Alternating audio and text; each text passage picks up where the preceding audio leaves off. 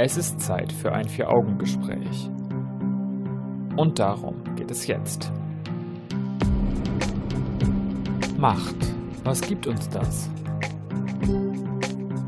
Welche Formen von Macht gibt es? Haben wir Macht über das eigene Leben? Das Vier-Augen-Gespräch mit Katharina Haselhorst und Stefan Seefeld. Die Mächtigen lenken unser Leben und wir sind nur kleine Zahnräder in einer großen Maschine, unfähig, uns aus diesem Schicksal zu befreien. Dieser Meinung kann man sein, muss man aber nicht. Welche Aspekte von Macht es gibt und inwiefern wir Macht über unser eigenes Leben haben, diskutieren wir heute im Vier-Augen-Gespräch. Hallo Kati. Hallöchen. Würdest du dich selber als mächtig beschreiben? Ähm, super Einstiegsfrage, mit der ich so erstmal gar nicht gerechnet hatte. Ähm, tatsächlich würde ich mich jetzt so auf den ersten Eindruck nicht als mächtig beschreiben. Also wenn ich an mächtige Leute denke, denke ich immer an Leute aus Politik oder aus Film und Fernsehen, Leute, die großen Einfluss haben ne, auf viele Menschen. Und als so jemand würde ich mich jetzt ähm, ja, auf den ersten Blick absolut nicht sehen. Okay, das heißt, du siehst Macht dann eher so als großes Ganzes an und nur wenn du wirklich Einfluss auf viele Menschen nehmen kannst und richtig was verändern kannst, dann würdest du sagen, wärst du mächtig. So würde ich es jetzt erstmal sehen, tatsächlich, ja. Okay. Spannend. Macht unser Thema also in dieser Sendung. Wir werden uns da verschiedene Aspekte angucken. Wir werden darüber jetzt am Anfang sprechen, was genau Macht eigentlich ist und was diese Machtgefühle in uns auslöst.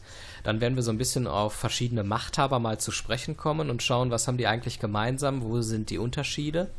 Wir sprechen ganz allgemein über verschiedenste Arten von Machtstrukturen. Auch Macht beim Sex finde ich mal ganz spannend. Und am Ende wollen wir dann schauen, inwieweit wir dann tatsächlich Macht über das eigene Leben haben. Und dann würde ich vielleicht am Ende der Sendung sogar spontan auf diese Frage zurückkommen und fragen, ob du denn Macht über dein eigenes Leben hast. Da können wir dann aber am Ende der Sendung nochmal drüber sprechen, würde ich sagen. Alles klar. Starte doch mal mit so einer klassischen Definition. Wir Ja, sind ja immer gerne. fleißig am Recherchieren am Anfang. Äh, was hast du da Schönes gefunden? Ja, tatsächlich fand ich das ganz spannend, weil Macht ist ja so ein Begriff, den kennt jeder, ne? den benutzt man ja doch auch mal oft im Alltag. Und dann, als ich mich selber gefragt habe, ja, wie definiere ich das, stand ich da doch so ein bisschen vor der Frage. Ähm, ja, ganz allgemein, Macht bezeichnet quasi die Fähigkeit einer Person oder aber auch einer Gruppe auf das Denken und Verhalten einzelner Personen oder aber auch Gruppen der Bevölkerung einzuwirken, sodass diese sich deren Ansichten oder Wünsche unterordnen und sich dementsprechend dann auch verhalten, quasi. Okay. Ich würde es sogar noch in unterschiedliche Ausprägungen unterteilen. Einmal so eine totale Macht. Das bedeutet, wenn jemand ohne Kompromisse und vielleicht sogar mit Gewaltanwendung sein Ding macht. Das erinnert mich dann so ein bisschen an diese klassischen Machthaber, Kim Jong-un und wie sie alle heißen. Und dann vielleicht noch eine schwächere Form von Macht. Das heißt, andere dulden vielleicht auch die Macht von jemandem, weil sie weniger Wissen oder Kompetenz oder auch Charakterstärke haben. Und dann sagt man ja, okay, das ist so ein krasser Typ, dem ordne ich mich jetzt einfach mal freiwillig unter. Der führt mich gut und ich habe das Gefühl, dass ich da nicht schlecht behandelt werde. Der kann das, der kann irgendwie die Verantwortung für mich und mein Leben übernehmen. Ähm, auch, ja, bei meiner Recherche bin ich auch auf ein Zitat gestoßen, das fand ich relativ äh, passend, äh, und zwar vom ja, allgemein bekannten Abraham Lincoln, der mal gesagt hat, willst du den Charakter eines Menschen erkennen, so gib ihm Macht. Und das fand ich ja doch sehr passend auf jeden Fall. Definitiv. Denn ich glaube, wenn man zu viel Macht hat, dann kann es dazu führen, dass man diese Macht auch eben sehr schnell missbraucht. Wäre das so ein Punkt, wo du selber sagen würdest, ah, ich habe Schwierigkeiten, mich ähm, anderen so unterzuordnen, dass die Macht über mich haben? Oder anders gefragt, wir haben ja gerade gesprochen, du würdest dich selber nicht als mächtig be beschreiben. Würdest du denn sagen, dass jemand Macht über dich hat? Ja, das ist wieder, worauf bezieht man das jetzt? Also in gewisser Weise auf jeden Fall. Wir kommen ja auch nochmal darauf zu sprechen, wo im Alltag und so weiter uns diese Machtstrukturen begegnen. Zum Beispiel auf der Arbeit, ganz klar, bin ich untergeordnet. Ich muss mich den Weisungen meines Arbeitgebers ne, unterordnen. Ich habe das zu tun, was mir da gesagt wird. Äh, Und ganz allgemein im Alltag, ne? ohne Gesetze und Regeln wird ja alles quasi ja, aus der Bahn geraten. Ne? Und da hat sich jeder von uns dran zu halten. Das kriegt man schon von klein auf dann mit von seinen Eltern so beigebracht. Und da auf jeden Fall, also da denke ich schon. Auch, ja, jetzt wo du es so sagst, es gibt so viele Bereiche. Vielleicht werde ich auch unbewusst von Freunden oder Bekannten ne, in irgendwelche, ja, keine Ahnung, Richtungen gelenkt, was jetzt Interessen an, an, äh, angeht oder so. Ja. Aber wenn du zumindest sagst, aufgrund der Weisungen deines Arbeitgebers oder auch gesellschaftlicher Regeln ähm, ist es so, dass man Macht über dich hat, würdest du dich denn trotzdem als frei bezeichnen? Kommt wieder so der Philosoph durch bei mir? Ja, ähm, ja, also mit gewissen Einschränkungen schon. Also als komplett frei, weil das ist jetzt meine Ansicht, ne, kann sich, glaube ich, so fast niemand bezeichnen, aber ich würde sagen, ich kann schon mein Leben so gestalten, dass ich meinen Wünschen nachkomme und da finde ich, bin ich schon sehr frei in meiner Position. Ja. Durch, durch meine soziale Stellung auch, ne? Zum Beispiel die Leute in armen Ländern, die könnten das vielleicht jetzt nicht unbedingt so sagen wie ich. Ich denke, es hängt auch ein bisschen davon ab, ob man die Regeln, die in der Gesellschaft herrschen, grundsätzlich akzeptiert und nachvollziehen kann, versteht, warum es sie gibt und sie unterstützt und deswegen auch bereit ist, auf gewisse Freiheiten zu verzichten, dann würde man vielleicht sagen, nö, so eine große Macht haben andere nicht über mich. Ich gestalte als Teil der Demokratie irgendwo die Gesetze mit. Oder ob ich sage, nee, die da oben wollen mich hier unterbuttern und ich bin total eingeschränkt und die machen, was sie wollen, dann wird man wahrscheinlich denken, andere sind übermächtig und ich selber habe keine Macht und bin nicht frei. Ist wahrscheinlich da auch so ein Punkt, der da mit reinspielt. Wie kann man Macht ausüben? Darüber würde ich jetzt auch noch gerne sprechen. Und da würde mir als erster Punkt vielleicht ähm, Kompetenz und Rhetorik einfallen. Wenn jemand sehr kompetent ist und rhetorisch echt was auf dem Kasten hat, dann kann ich mir gut vorstellen, dass der gut ähm, anderen die eigene Position aufdrücken kann. Ich denke da so an geniale Redner. Selbst ein Adolf Hitler hat ja offensichtlich mit seiner Art zu sprechen die Leute irgendwie in seinen Bann gezogen und es hat eine Wirkung auf einen. Ob man das jetzt gut findet oder nicht, sei dahingestellt, aber irgendwie ist man ja doch gebannt, wenn dieser Diktator spricht. Hm. Du hattest da tatsächlich so viele schöne äh, Aspekte zu rausgefunden, wie man über jemanden Macht ausüben kann. Ähm, von mir aus fahr gerne weiter fort, wenn du da noch weitere Aspekte hast. Gerne. Dann hätte ich noch den Punkt, dass man sich in eine Position hocharbeiten kann, in der man dann Entscheidungskompetenzen hat. Also wirklich, man muss arbeiten, um in eine Machtposition zu kommen. Dann hilft sicherlich ein dominanter Charakter. Ich glaube, wer von vornherein eher devot ist und sich unterordnet, wird kaum an Macht gelangen. Und für ein gewisses, für eine gewisse Zeit wird man vielleicht auch ein Netzwerk mit Anhängern brauchen. Anhänger, die die gleichen Ziele haben und ähm, die einen unterstützen, bis man dann irgendwann so im Sattel sitzt, dass man wirklich viel Macht in sich vereinen kann. Mhm.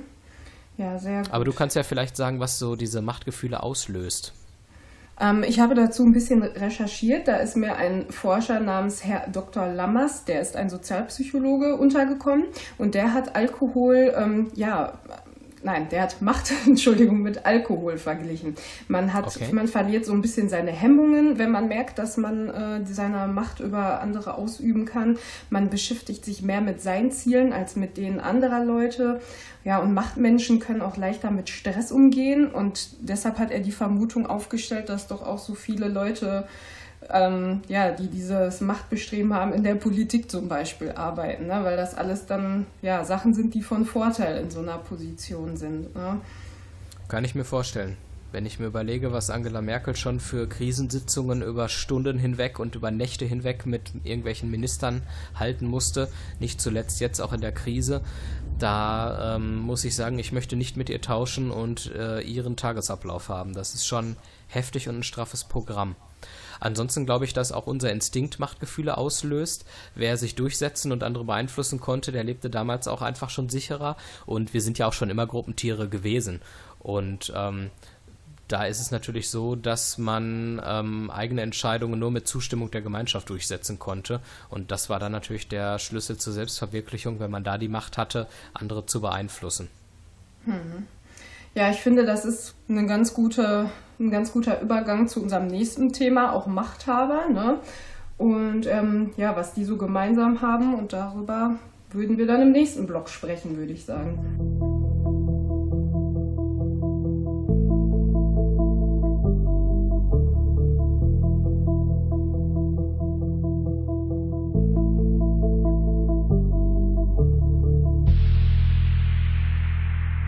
Ihr hört das Vier-Augen-Gespräch und das Thema lautet Macht.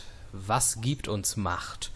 Und ich möchte noch kurz am Anfang erwähnen, wir sitzen aufgrund der aktuellen Corona-Situation wieder etwas weiter getrennt auseinander und sind digital zugeschaltet. Ich hoffe, dass man dich, Kati, gut verstehen wird. Und würde dich jetzt zu Beginn fragen, wenn wir uns mal Machthaber anschauen. Da gibt es so einige, Putin, Erdogan, Trump und noch einige mehr. Wenn du dir die anguckst, was für Gemeinsamkeiten haben all diese Machthaber, obwohl sie doch teilweise so unterschiedliche Positionen vertreten? Ja, also ich habe mich tatsächlich bei meiner Vorbereitung eher auf die negativ belegten Aspekte konzentriert, muss ich gestehen, äh, weil Machthaber, das Wort ja auch ja, sehr negativ belegt ist so im deutschen Sprachraum. Und bei ähm, den Leuten fällt es einem auch nicht schwer, an Negatives zu denken, finde ich. Wohl wahr, wohl wahr. Ähm, ja, häufig sind diese Machthaber, auch die du jetzt genannt hast, halt durch einen Staatsstreich oder irgendwie einen Militärputsch oder ähnliches an die Macht gekommen ne? und haben sich halt auch mit militärischer Gewalt und manipulierten Wahlen an die Macht gekämpft, wo man schon merkt, okay, sehr moralisch verwerflich diese Methoden auf jeden Fall. Ähm, ja, dann habe ich auch noch ein paar Beispiele rausgesucht, die mir so ja, auf Anhieb eingefallen sind bei dem Wort Machthaber. Ja, Adolf Hitler haben wir gerade schon angesprochen, ne? oder aktuell halt Kim Jong-un, der jetzt seit 2011 in Nordkorea an der Macht ist. Und ja, ähm, was die gemeinsam haben, ist auf jeden Fall ja, sehr krasse Ideologien, die sie durchsetzen wollen zum Teil oder durchgesetzt haben, auch ohne Rücksicht auf Verluste, ne, nur auf das eigene Wohl bedacht, skrupellose ähm, ja, Methoden einsetzen, um das durchzuboxen, was, wofür sie einstehen. Ähm, ja, auch immer mit dem Ziel, eine große oder möglichst große Menschenmenge von sich zu überzeugen. Obwohl und, sie äh, gleichzeitig dabei nur ein sehr geringes Maß an Empathie aufbringen zu anderen Menschen.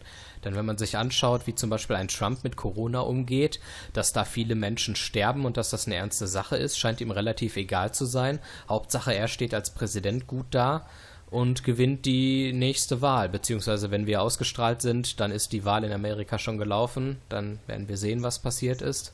Was äh, noch aufgefallen ist, dass oft äh, ja, die, dass der Begriff Macht in Verbindung steht mit einem gewissen Narzissmus auch. Ähm, ja, was ist mit Narzissmus gemeint? Halt eine erhöhte äh, oder überhöhte Anspruchshaltung an sich selbst, eine unkritische Selbsteinschätzung, ausnutzerische und egoistische Einstellung, auch Überheblichkeit. Und ich finde, das passt ja auch durchaus wieder auf alle zu, die du da gerade aufgezählt hast. Ne? Ja, definitiv. Das ist so. Und sie klammern sich an ihre Macht und geben sie auch nicht mehr freiwillig ab. Und sie sind auch fast immer männlich. Und das führt uns auch schon direkt zu den Unterschieden, die es gibt. Denn da gibt es nicht allzu viele, wenn wir mal genau sind. Von den großen Machthabern fällt lediglich unsere Bundeskanzlerin Angela Merkel aus dem Muster. Sie würde ich jetzt wirklich mal als keine Narzisstin bezeichnen. Sie setzt ihre Macht auch demokratisch durch. Und sie gibt ihre Macht 2021 freiwillig ab, weil sie von sich aus sagt, sie wird sich nicht erneut zur Wahl stellen und das, obwohl nach wie vor ihre Umfragewerte sehr, sehr gut aussehen. Ähm, einzige kleine Einschränkung im Punkto, Merkel setzt die Macht demokratisch durch. Da würde ich sagen, sie setzt die Macht immer fast immer demokratisch durch. Jetzt im Moment werden ja einige Corona-Regeln, wie zum Beispiel der aktuelle Lockdown, so ein bisschen am Parlament vorbei durchgeboxt. Das ist natürlich nicht Sinn unserer demokratischen Kultur hier in Deutschland. Jetzt kann man sagen, das ist eine Krise, da muss das dann mal sein. Ist wieder ein eigenes Thema für sich. Ich will nicht allzu sehr ausholen, aber im Großen und Ganzen kann man, glaube ich, schon sagen, dass Merkel ihre Macht durchaus demokratisch durchsetzt. Ja, das wäre ja jetzt natürlich wieder ein gefundenes Fressen für die Corona-Demonstranten, Leugner und Verschwörungstheoretiker. Aber wie du schon sagst, das ist wieder so ein eigenes Thema für sich, auf jeden Fall. Ja.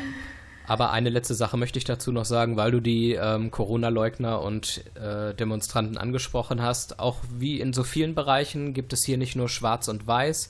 Das heißt, einige Aspekte, die vielleicht kritisiert werden, auch von Corona-Leugnern, könnten durchaus zu Recht kritisiert werden.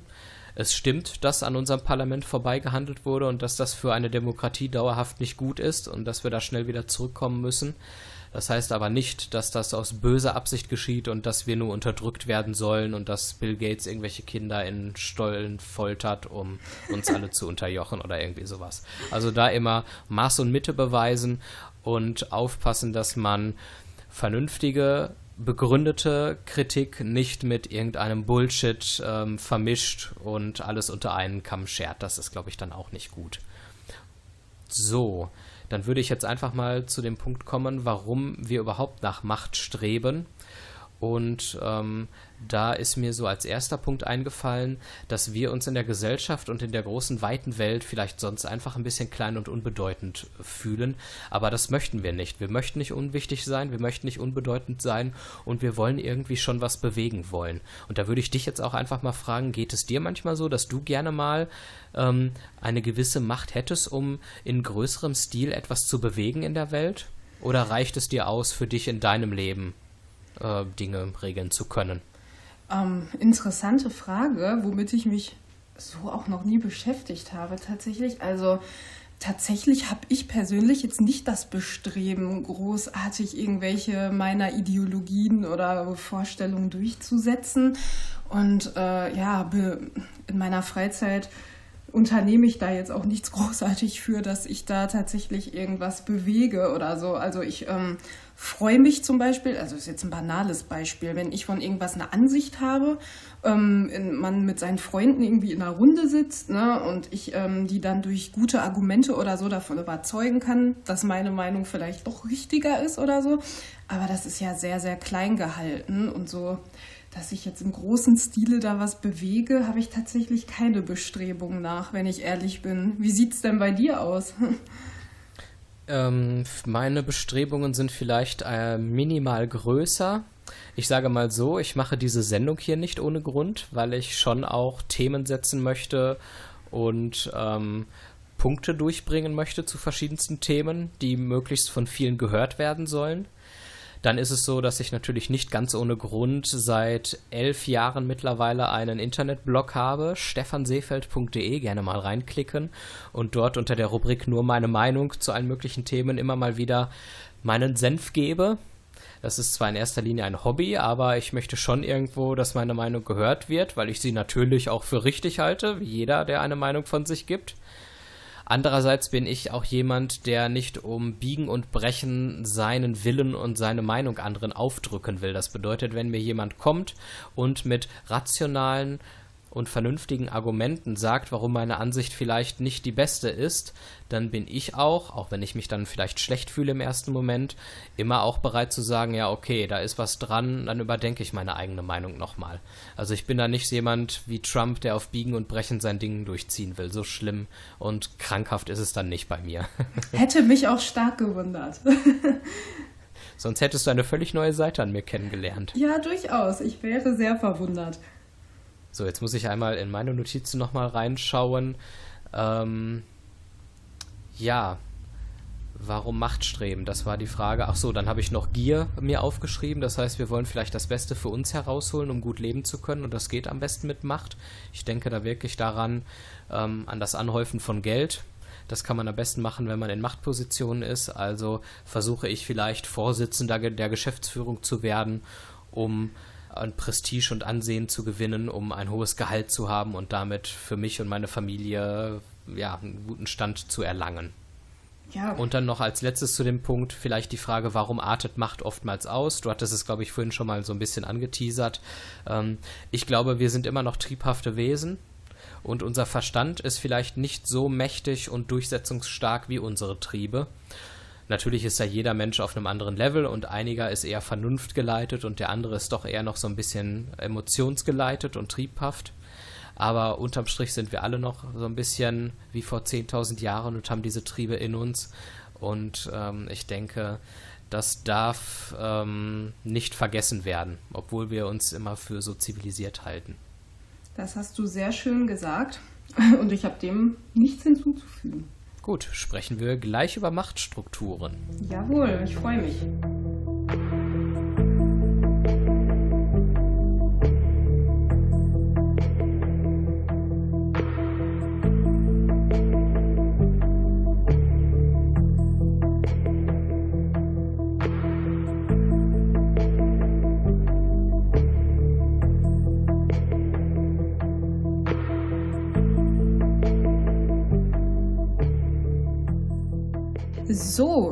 Sind zurück beim Vier-Augen-Gespräch heute mit dem Thema Macht.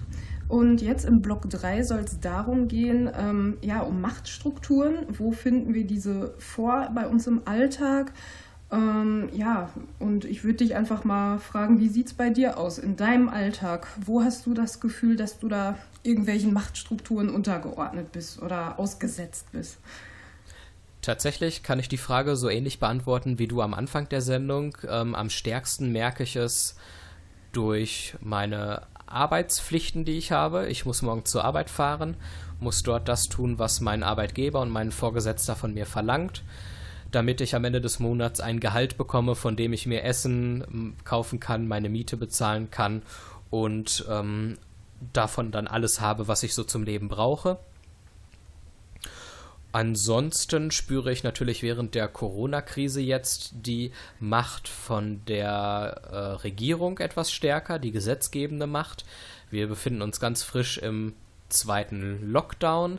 Ich kann nicht großartig draußen rumlaufen und so wie ich es Lust äh, lustig finde, auf Konzerte gehen, äh, Party machen, äh, in Cafés gehen, weil die im Moment alle geschlossen haben und nichts stattfindet. Das schränkt mich in meiner Freiheit ein und würde ich mich dagegen äh, wehren und einfach mein Ding machen, dann würde ich Gefahr laufen, dass die Polizei kommt und mich sanktionieren wird für mein Verhalten. Und gegen diese Polizeimacht hätte ich dann nichts einzuwenden, denn im schlimmsten Fall nehmen die mich mit Gewalt mit und stecken mich erstmal in eine Zelle. Und wenn es auch nur für einen Tag Untersuchungshaft ist, wenn ich da rumrandaliere und mich weigere. Das ist so die Macht, die ich spüre. Aber ansonsten geht es mir tatsächlich wie dir. Ich fühle mich relativ frei. Und gerade wenn es um Gesetze geht, die uns zwingen, uns einzuschränken, damit halt das gesellschaftliche Leben funktioniert, das Zusammenleben und wir in einer gerechten Gesellschaft, Gesellschaft leben, da muss ich sagen, die meisten dieser Regeln trage ich im Großen und Ganzen mit. Wenngleich mir natürlich auch klar ist, dass nicht alles, was in unserem Land gesetzlich geregelt ist, perfekt ist und wirklich gerecht ist.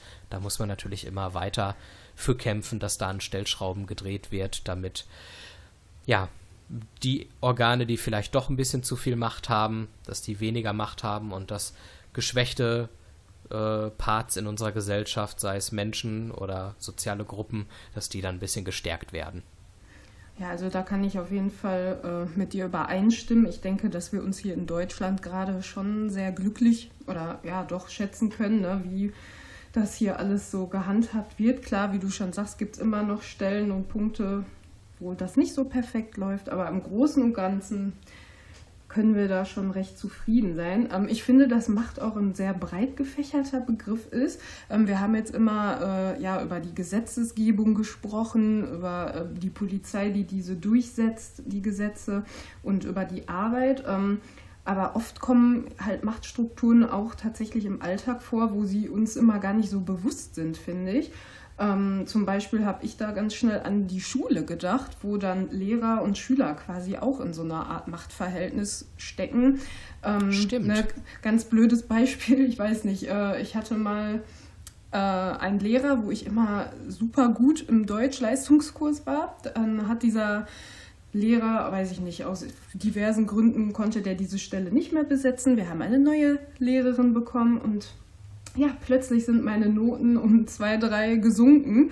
Und ähm, ja, da konntest du nichts machen, ne? weil der Lehrer sitzt halt am längeren Hebel und du hast. Und missbraucht vielleicht seine Macht, ja.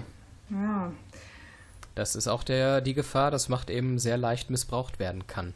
Und ähm, generell kann an Regeln vorbeiregiert werden. Ne? Nehmen wir auch jemanden in einem Unternehmen, ein Mensch, der befristet ist, der wird vielleicht faktisch wegen zu hoher Krankheitstage gefeuert, obwohl man es nicht darf.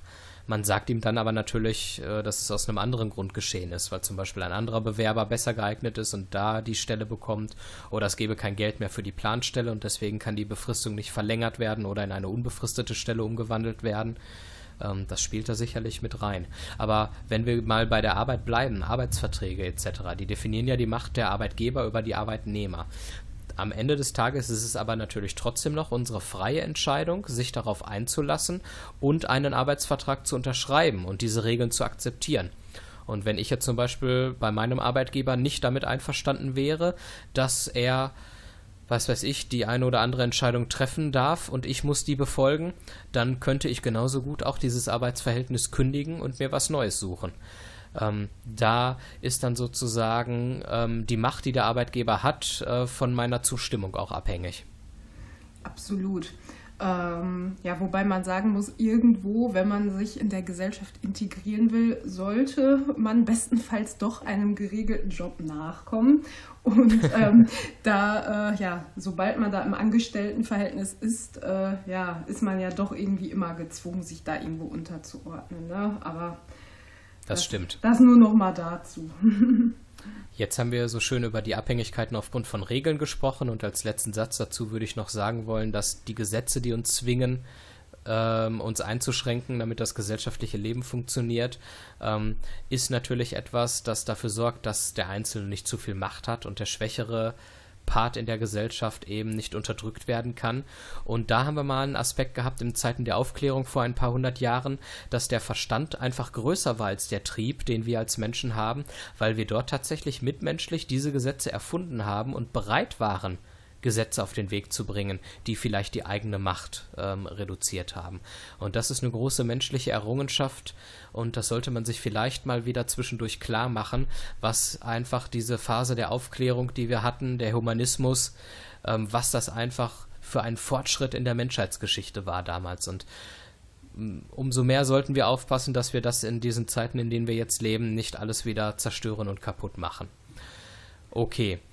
Dann gibt es aber noch Abhängigkeiten, die wir aufgrund des Charakters von uns selbst oder von anderen haben. Denn ich sage mal, wer von Natur aus einen eher devoteren Charakter hat und sich leichter einschüchtern lässt, der lässt sich nun mal auch dann herumkommandieren und Macht über sich ausüben. Ja, auf, auf jeden Fall.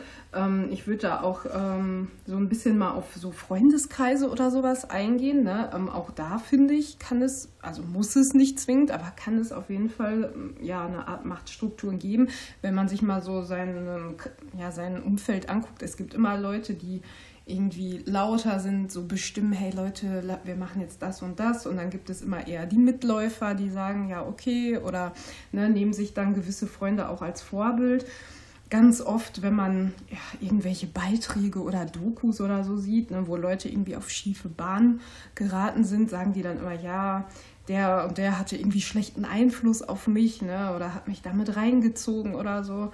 Ja, und in gewisser Weise ist das ja dann auch ja, Machtausübung, ne, so dass der andere dem folgt quasi. Wobei wir da natürlich auch drüber sprechen könnten, ist das wirklich die Macht dieses äh, desjenigen, der dort einen schlechten Einfluss ausgeübt hat? Oder ist es nur eine Abwendung der eigenen Unfähigkeit, wenn jemand sagt, oh, derjenige hat einen schlechten Einfluss auf mich? Naja, da könnte man auch sagen, ja, warum hast du dich denn beeinflussen lassen?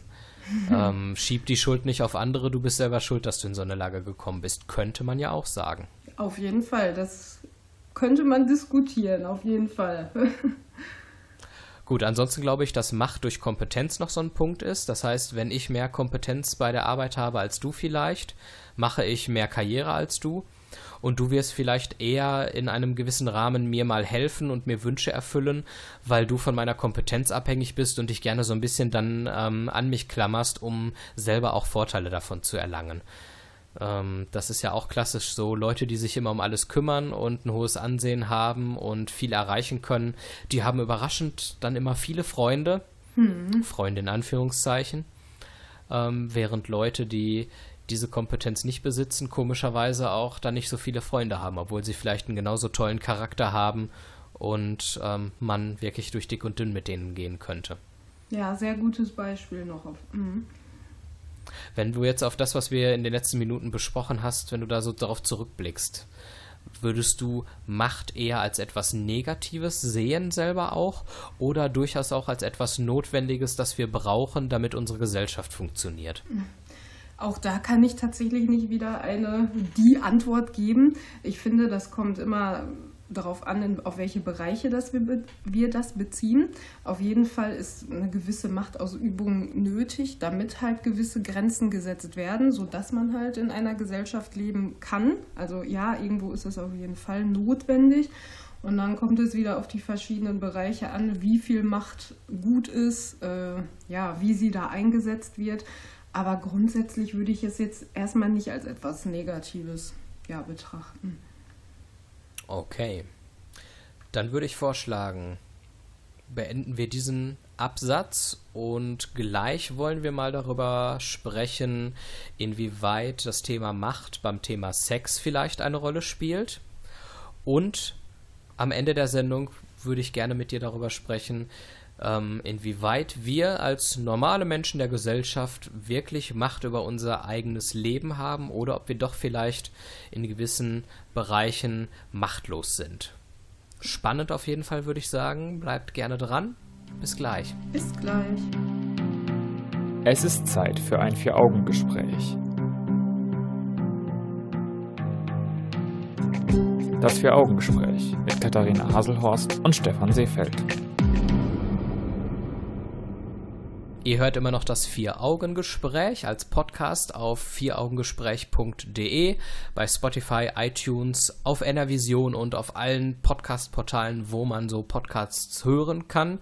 Ihr könnt uns natürlich auch in den sozialen Netzwerken folgen, Facebook und Twitter. Dann bleibt ihr immer, was die Folgen angeht, auf dem neuesten Stand und verpasst nichts.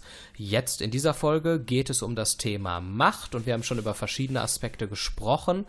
Und jetzt soll es durchaus ein bisschen schlüpfrig werden. Mit, ich spreche immer noch mit Katharina Haselhorst. Hallo. Hallo zusammen. Und jetzt möchte ich gerne mit dir über Sex sprechen, wenn es in Ordnung ist. Ja, da bin ich doch dabei. Sehr gut. Macht beim Sex. Irgendwelche Erfahrungen schon mal damit gemacht, die du uns allen in der Öffentlichkeit mitteilen möchtest? Oder? Mm, nichts, worauf ich jetzt gerade näher eingehen wollen würde. Das ist völlig in Ordnung. Dann würde ich sagen, sprechen wir ganz allgemein. Ähm, ich denke, da kann man wieder so eine schöne Unterteilung machen. Einmal die Freiwilligkeit und einmal der Zwang. Das macht, glaube ich, bei dem Thema Sinn. Und weil es schöner ist, würde ich sagen, fangen wir mal mit der Freiwilligkeit an. Macht beim Sex. Ja, also da habe ich mich ein bisschen zu schlau gemacht, aber jeder es weiß natürlich, würde ich sagen, dass es da auch durchaus Formen der Sexualität gibt, wo sowas gern gesehen ist oder gewollt ist. Ähm, ja, eine bekannte Form ist zum Beispiel BDSM. Äh, mag vielleicht vielen ein Begriff sein durch, äh, wie du schon gesagt hast, so Bücher wie Fifty Shades of Grey. Für diejenigen, die gerade mit diesen Begriffen nichts anfangen können, nochmal so eine kleine Einführung. Ähm, Sehr BD gerne. Ja, BDSM steht für eine Reihe von Begriffen ähm, Bondage and Discipline, steht für Fesselspiele und Züchtigung, aber auch für Dominance and Submission, was für Beherrschung und Unterwerfung steht. Und ähm, ja, das, äh, man hört es schon an den Begriffen, worum es da geht. Und äh, ja, da in diesen Sexualpraktiken wird dann durchaus die Machtausübung gewollt eingesetzt und äh, ja, Leute unterwerfen sich da sehr gerne. Was auch sehr erregend sein kann, jemanden beim Sex zu dominieren oder eben hörig zu sein und unterworfen zu werden, denn da kann man vielleicht dann auch mal eine Seite an sich ausleben, die man im Alltag eher unterdrücken möchte oder sogar muss. Und das sorgt dann vielleicht mal für einen emotionalen Ausgleich für den Alltag. Und es kann ja auch durchaus da sehr befreiend sein, die Hemmungen abzulegen und Dinge zu tun, die man sonst im Alltag eher nicht tun würde. Du hast da ja sogar auch Zahlen zu. Genau, also ähm, ja, aufgrund von be diversen Befragungen oder auch Erfahrungsberichten aus dieser Szene, äh, ja, hat man herausgefunden, dass bei den BDSM-Fans viermal so viele ja, der praktizierenden Leute den unterwürfigen, also den devoten Part bevorzugen tatsächlich, was ja doch schon eine ganze Menge ist tatsächlich. Und okay, ja, weiß man, äh, warum die das tun? Ja, es wird vermutet, dass das quasi als Ventil dient, als quasi Ausgleich zum Alltag, um den Druck und die Verantwortung, die man so sonst im Job oder so hat, abzulassen und auch mal endlich Schwäche zeigen zu dürfen. Quasi. Tja, also für manche, die da vielleicht zu leiden haben, das wäre vielleicht mal eine Möglichkeit, es dann mal auszuleben und dafür einen Ausgleich zu sorgen. Und ist ja auch praktisch, wenn das dann tatsächlich viermal so viele Leute devot sind ähm, und lieber devot sind, als in der Machtposition zu sein. Da haben es die Master dann gut. Da können sie sich dann, ein Master kann sich da dann vier Sklaven halten, sozusagen. Ähm, praktisch, würde ich sagen. Die Auswahl ist groß. Absolut. Und ich möchte auch noch dazu sagen, solange es um Freiwilligkeit geht, äh, ist es ja auch so, dass ähm, ein guter Master dort nicht einfach mit Gewalt alles ausübt und den Sklaven zu allen Dingen zwingt, wie es ihm gerade beliebt, sondern ähm, dort in dem dominanten Part zu sein, hat auch etwas mit Verantwortung zu tun. Und ein guter Master kümmert sich sehr gut um denjenigen, den er dort unterwirft und respektiert natürlich auch die Grenzen, die gezogen werden, damit das Ganze nicht in etwas Unangenehmes übergleitet. Und dann wären wir nämlich beim Zwang. Und da muss man ganz klar sagen, unterwirft sich der devote Part gar nicht freiwillig, dann reden wir wirklich von Missbrauch und im Falle vom Sex halt wirklich auch von einer Vergewaltigung. Und das ist alles andere als gut und guter Sex. Äh, ja, da, dem kann ich nur zustimmen. Also es gibt ja von der allgemeinen Ver Vergewaltigung ganz zu schweigen, ne, gibt es tatsächlich halt auch die Vergewaltigung in der Ehe zum Beispiel, wo Männer tatsächlich ihre Frauen zum Sex zwingen, wo die sagen, ja, du bist mit mir verheiratet, das ist deine Pflicht als Frau, mit mir zu schlafen. Ne? Und ähm, ja, ungeachtet der ähm, Bedürfnisse der Frau wird das dann durchgesetzt, ne? ob diese will oder nicht. Gott sei Dank sind viele Frauen sehr emanzipiert und können zumindest auf geistiger Ebene dem Mann Kontra bieten und sich das nicht gefallen lassen. Und wenn sowas mal passiert, dann passiert es nur einmal, weil die Frau dann weg ist und diesen Idioten von Mann Gott sei Dank alleine sitzen lässt. Aber es kommt halt eben doch zu vielen Situationen, weil am Ende des Tages dann oftmals die Frauen doch körperlich einfach etwas weniger Kraft haben als Männer, sodass da Männer eben einfach gewaltmäßig ähm, eine Macht ausüben können.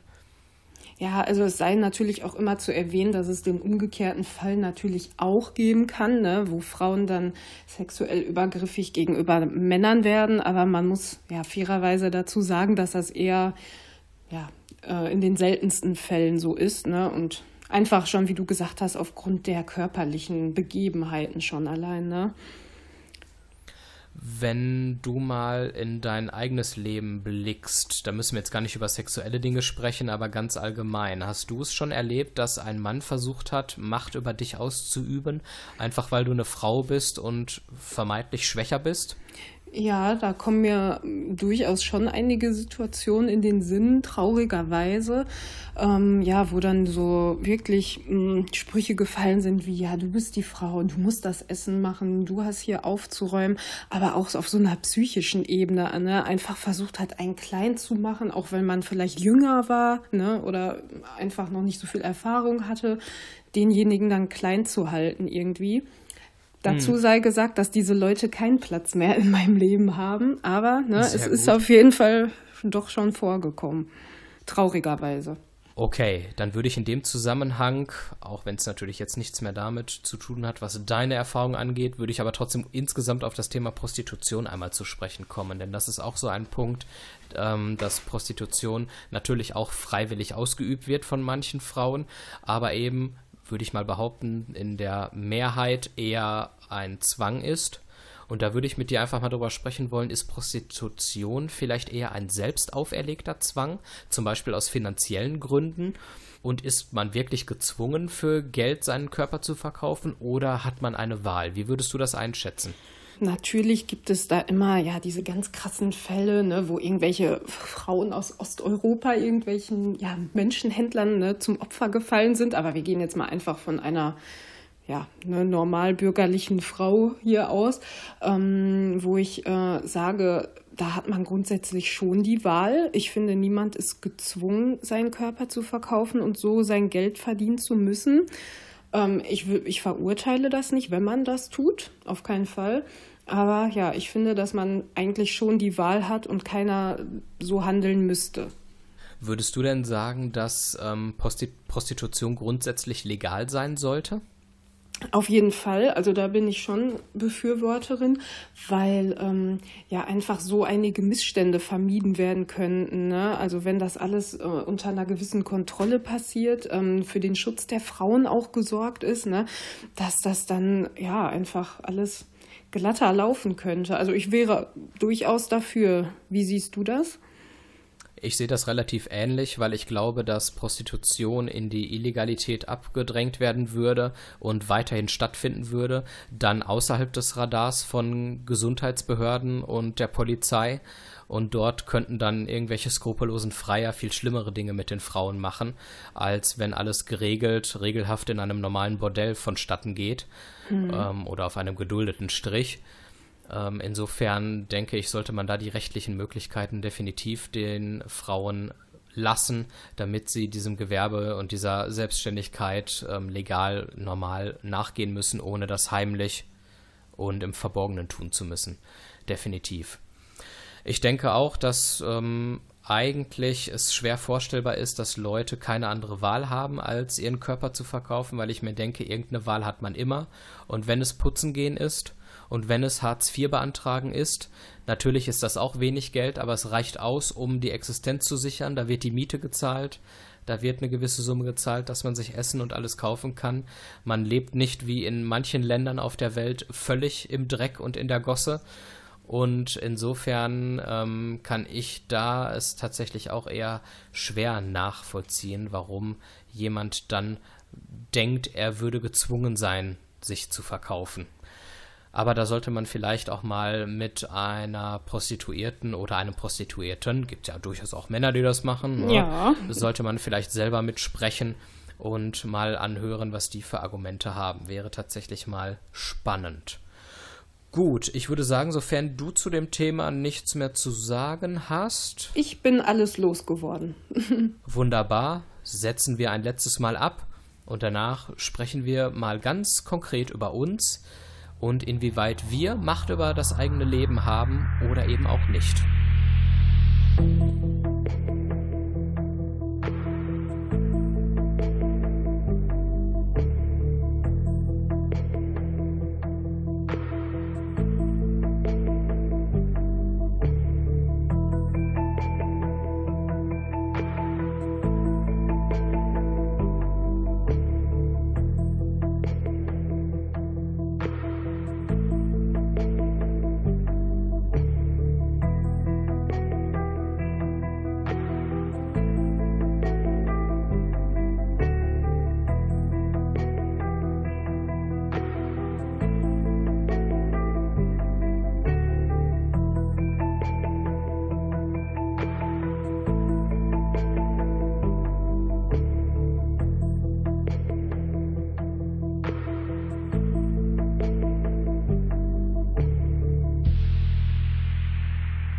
Unsere Sendung neigt sich langsam aber sicher dem Ende, aber bevor es das auch schon wieder war, würde ich einmal noch auf das Thema zu sprechen kommen, inwieweit wir Macht über unser eigenes Leben haben.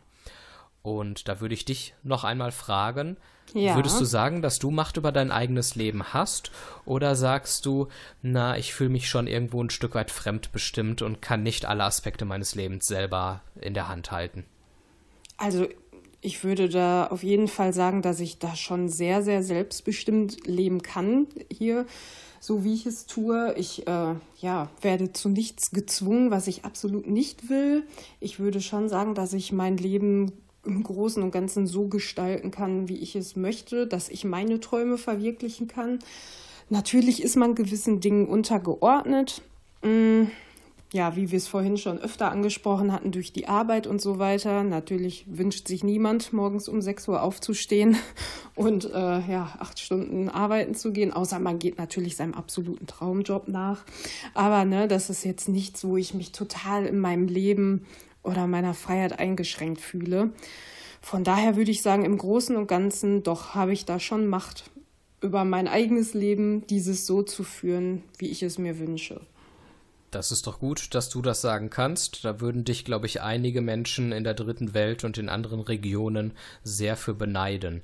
Ich denke, wenn man genug Geld hat, ist man unabhängig von beruflichen Zwängen und hat noch viel mehr Möglichkeiten, sein Leben so zu gestalten, wie man will. Am Ende läuft also vieles auch tatsächlich auf Geld hinaus. Und ähm, um ge genug Geld zu haben, wenn man nicht gerade im Lotto gewinnt, braucht man vielleicht eine Macht, damit man es verdient. Und ich glaube, je reicher man ist, desto größer ist dann auch der Einfluss, den man nicht nur auf sein eigenes Leben haben kann, sondern auf äh, die Gesellschaft insgesamt und auf die Politik. Nehmen wir an, ich wäre der Geschäftsführer von VW.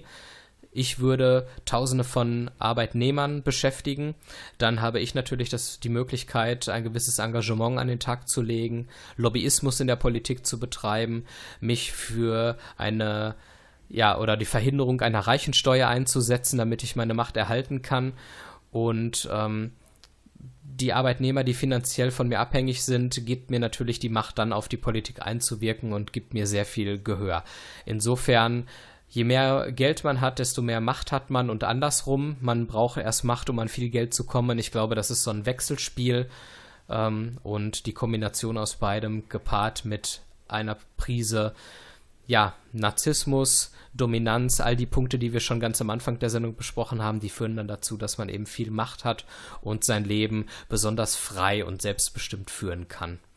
Aber ich glaube, auch mit weniger Geld kann ich sehr selbstbestimmt leben, wenn ich denn den Mut habe, auch losgelöst von gewissen Konventionen zu handeln. Das heißt, wenn ich mich zum Beispiel als Selbstständiger mit einem Herzensprojekt ähm, absetze und Geld verdiene, ähm, und absolut das tue, für das ich brenne und dabei noch genug Geld bei rauskommt, dass ich gut leben kann, ich glaube, dann habe ich eine absolute Macht über mein eigenes Leben. Da gibt es, glaube ich, nicht mehr viel dran auszusetzen, oder?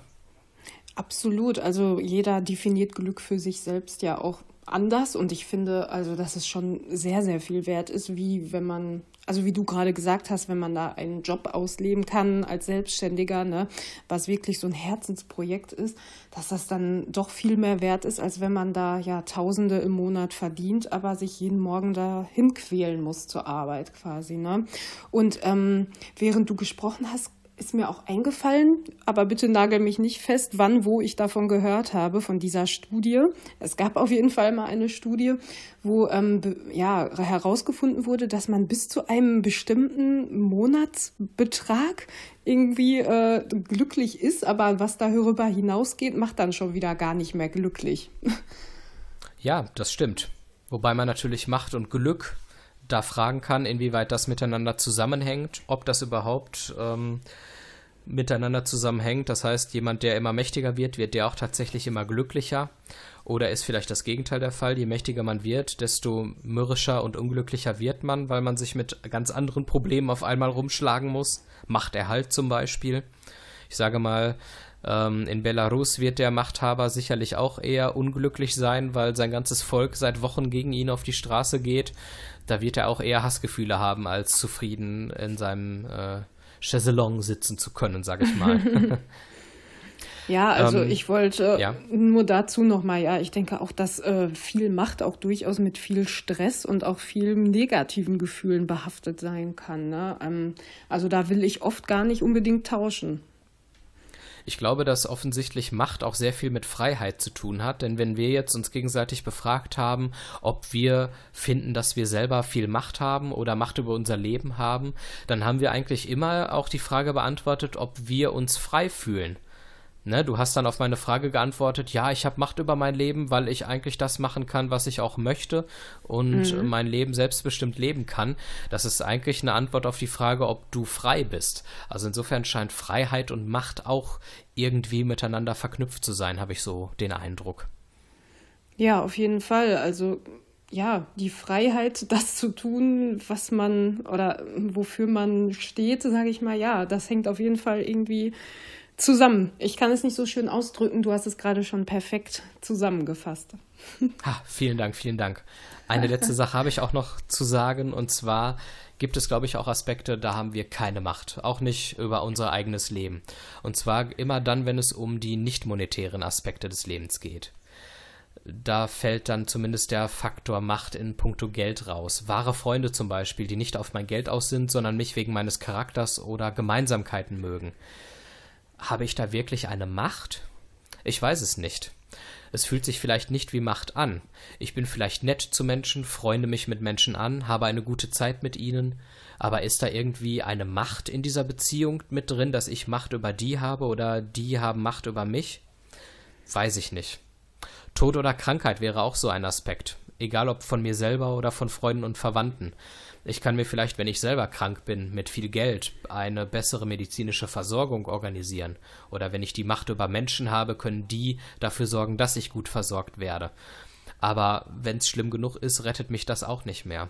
Und dann gibt es noch sowas wie charakterliche und emotionale Schwächen. Auch ich als reicher und mächtiger Mensch kann eventuell dem Alkohol nicht widerstehen und kann suchtkrank werden.